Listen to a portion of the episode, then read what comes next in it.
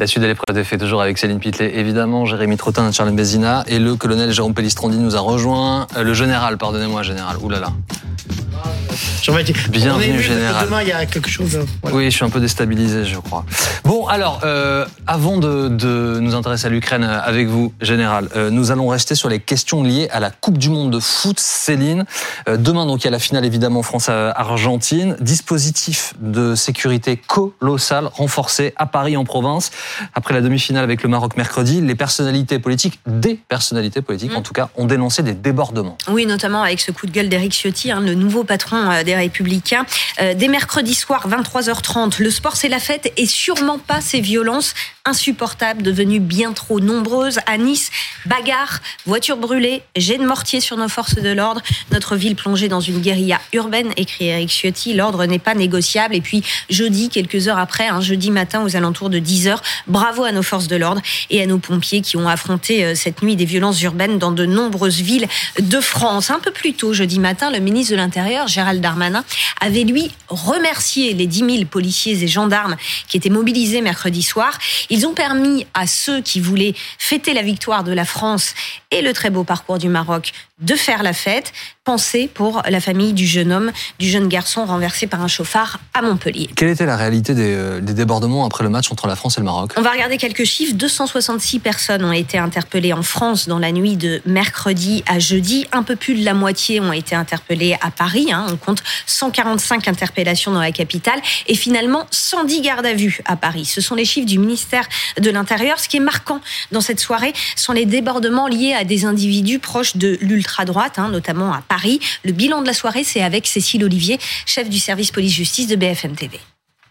Sur l'ensemble de la soirée, on peut dire que le bilan est assez raisonnable, hein, parce qu'il y avait 25 000 personnes sur les Champs-Élysées, 110 gardes à vue, euh, ça reste raisonnable. Mais euh, ce qui est assez euh, particulier, ce qu'on peut noter, c'est l'interpellation de personnes affiliées à l'ultra-droite dans le 17e arrondissement, des gens qui sont nés entre 2000 euh, 2003, donc qui ont entre 18 et, euh, et 20, Et 20 ans, et 20 22 ans ans. qui étaient équipés pour certains d'armes blanches et de points américains et qui voulaient, euh, selon nos sources, en découdre avec des supporters euh, de l'équipe euh, du Maroc. Donc euh, 38 d'entre eux ont été placés en garde à vue et parmi eux, on retrouve certaines vieilles connaissances de la police et notamment le leader d'un groupuscule violent d'ultra-droite qui s'appelle Marc de Cacré, qui est donc ce groupuscule, c'est les Zouaves Paris. Et donc cette personne a été déjà condamnée et était sortie de prison en mars dernier. Et Marc de Cacré, interpellé donc mercredi soir, passera en comparution immédiate aujourd'hui, ce samedi. Des incidents liés à l'ultra-droite, il y en a eu euh, aussi à Lyon et Nice mercredi soir. Et puis il y a eu donc ce drame euh, à Montpellier, un adolescent qui est décédé. Il a été écrasé par une voiture lors des euh, célébrations de la qualification de la France en finale. On écoute Guillaume Fard, notre consultant sécurité. C'est là aussi euh, malheureusement un risque connu, euh, Mm. identifié. Dès l'instant où il y a des concentrations importantes de personnes, il y a, il y a des risques euh, qui sont des, des risques de, de mouvement de foule, il y a des risques d'affrontement, il y a des risques au- aussi de délinquance classique, hein. prendre des portefeuilles, euh, prendre de l'argent, prendre des montres. Donc il y a, il y a- il y a cela également.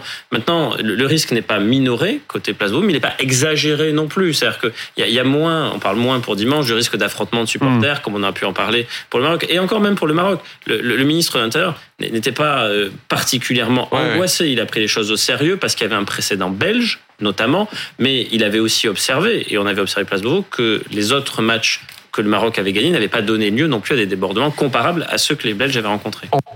Je veux malheureusement, hein, et traditionnellement, quand il y a des soirées de festivités comme ça, ben, il y a des débordements.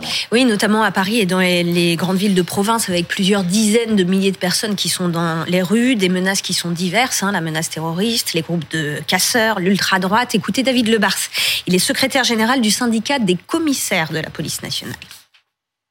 Les faits, c'est que la grande partie des supporters, quand elles se déplacent, eh ben, ce sont des gens qui viennent faire la fête. Ça, c'est la grande partie de la population. Puis après, vous avez deux autres catégories de population.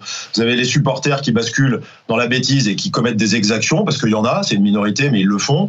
Euh, ils se mettent parfois en danger eux-mêmes parce qu'ils escaladent des points hauts, euh, ils cassent du mobilier, ils font des, des choses qui sont pas de l'ordre de la fête, mais ça bascule dans la délinquance. Et puis par-dessus, vous avez des groupes à risque des gens qui sont des voyous, des délinquants ordinaires, qui viennent se greffer dans les foules et qui viennent semer le désordre et si possible piller. Donc c'est essentiellement sur ces groupes-là qu'on doit travailler, mais la difficulté, c'est que si la foule est nombreuse et si la fête est énorme, la difficulté, c'est de gérer ces groupes à risque dans des foules qui, elles, ne doivent pas être blessées ou se retrouver dans des situations compliquées. Et ce week-end, donc, les autorités mobilisent jusqu'à 14 000 policiers euh, et gendarmes pour euh, sécuriser les, célébrations dans toute la France. Aujourd'hui, les Champs-Élysées restent ouverts à la circulation, mais demain, jour de finale, ils seront piétonnisés. Ils étaient ouverts pour la victoire en demi-finale, hein, des Bleus contre le, contre le Maroc à la circulation.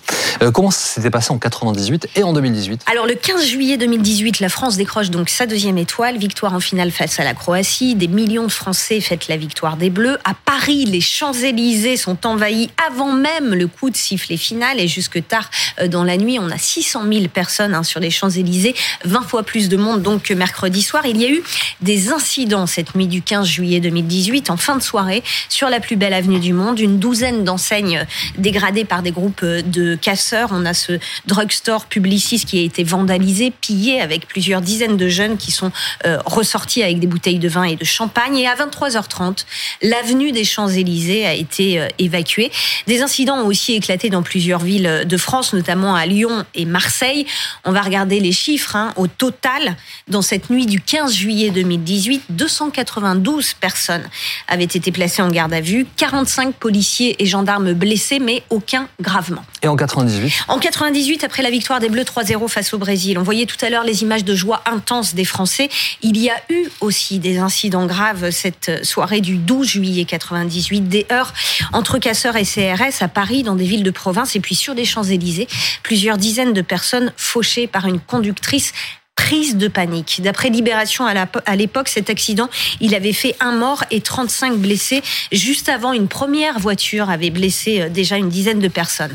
Alors d'après un sondage Odoxa qui a été publié hier soir, euh, sondage qui a été réalisé après la demi-finale hein, euh, France-Maroc, 6 mmh. Français sur 10 ne supportent plus les débordements récurrents après les matchs de foot. Une majorité, vous le voyez, 59% estiment que l'on pourrait éviter ces débordements. 39% pensent que euh, malheureusement, c'est inéluctable qu'il y ait quelques incidents quand des milliers de personnes manifestent leur joie dans les rues. On le disait tout à l'heure, demain, 14 000 policiers et gendarmes mobilisés partout en France. C'est 4 000 de plus que mercredi soir après la demi-finale. À Paris, les Champs-Élysées ne seront ouverts qu'aux piétons. Et le ministre de l'Intérieur, Gérald Darmanin, demande une vigilance particulière concernant le risque de l'ultra-droite sur le terrain. Ça veut dire concrètement qu'il y aura beaucoup d'unités spécialisées extrêmement mobiles. Écoutez Bruno Pomar, ex-instructeur opérationnel du RAID, il nous explique. Ça, c'est important dans le développement de la, de la sécurité, surtout sur ces moments-là. Vous avez les forces mobiles classiques, que sont les gendarmes mobiles et euh, les CRS, mais vous avez également tout ce qui est unité spécialisée. Je pense au bac en civil, aux braves, énormément de gens en civil qui seront là pour anticiper toutes ces problématiques-là, pour être aux accès, parce qu'il y aura 100 points de contrôle, donc il y aura beaucoup, beaucoup de monde sur le terrain pour anticiper la venue de, ce type de groupe. Mais vous savez, la sécurité, c'est, je ne dis pas c'est aléatoire. Il y a des, il y a des, des, des, éléments parfois qu'on ne maîtrise pas totalement. Et il va falloir beaucoup d'adaptation de la part des policiers. Mais les groupes mobiles que sont ces, ces gens-là, au même titre d'ailleurs que les ultra-gauches et autres, eh bien, mhm. ont besoin d'avoir comme réponse effectivement des services comme les BAC, comme les Braves, mais également les fameuses forces d'action rapide qu'on a vues avec les CRS. Donc tous ces éléments-là seront très importants de même pour pouvoir euh, neutraliser, je dirais, hein, de mhm. façon très sévère ces, ces individus-là. On va suivre ça évidemment. L'enjeu est important, Jérémy. Oui, au-delà du score et de l'éventuelle victoire des Français, il faut absolument euh, que cette soirée de demain, cette journée, parce qu'en fait ça va commencer assez tôt dans l'après-midi, se passe le mieux possible, qu'il y ait le moins d'incidents possible et qu'on évite euh, des accidents aussi de la route, comme on a pu voir à Montpellier et la mort du petit Email. Mmh. Oui, dire aussi euh, d'un point de vue de droit public que en fait tout ce qui est contrôle des manifestations, c'est par rapport à l'ordre public, au bon ordre, à la sécurité de tout le monde.